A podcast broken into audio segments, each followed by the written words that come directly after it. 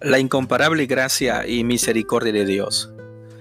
Así que acerquémonos confiadamente al trono de la gracia para recibir misericordia y hallar gracia que nos ayude en el momento que más la necesitamos.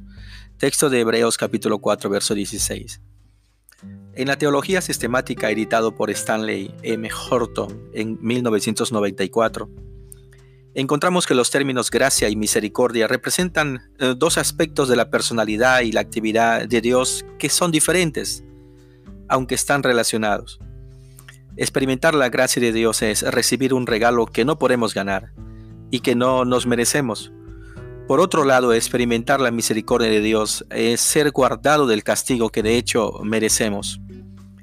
Dios es el verdadero juez que retiene para sí el poder sobre el castigo último y definitivo. Cuando perdona nuestros pecados y nuestras culpas, experimentamos su misericordia. Cuando recibimos el don de la vida, experimentamos su gracia. La misericordia de Dios se lleva el castigo, mientras que su gracia reemplaza lo negativo con algo positivo. Merecemos el castigo, pero Él nos da a cambio su paz y nos restaura a la plenitud. Tito, capítulo 2, verso 11 dice, porque la gracia de Dios se ha manifestado para salvación a todos los hombres.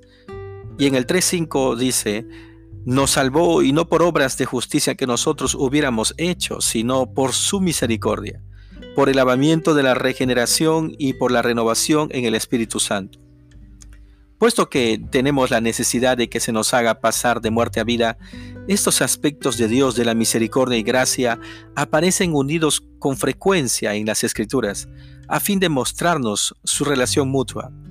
La página Apologetics Press, en su versión español, resalta la historia del hijo pródigo de Lucas capítulo 15 y manifiesta lo siguiente. Jesús habló de un hijo rebelde que había pecado en contra de su padre y derrocharon su preciosa herencia. Al regresar a casa, eh, él decidió decir a su padre, Padre, hazme como a uno de tus jornaleros. Él estaba preparado para lo peor. Sin embargo, recibió lo mejor. Su padre le dijo, cuando aún estaba lejos, y fue movido a misericordia, y corrió y se echó sobre su cuello y le besó.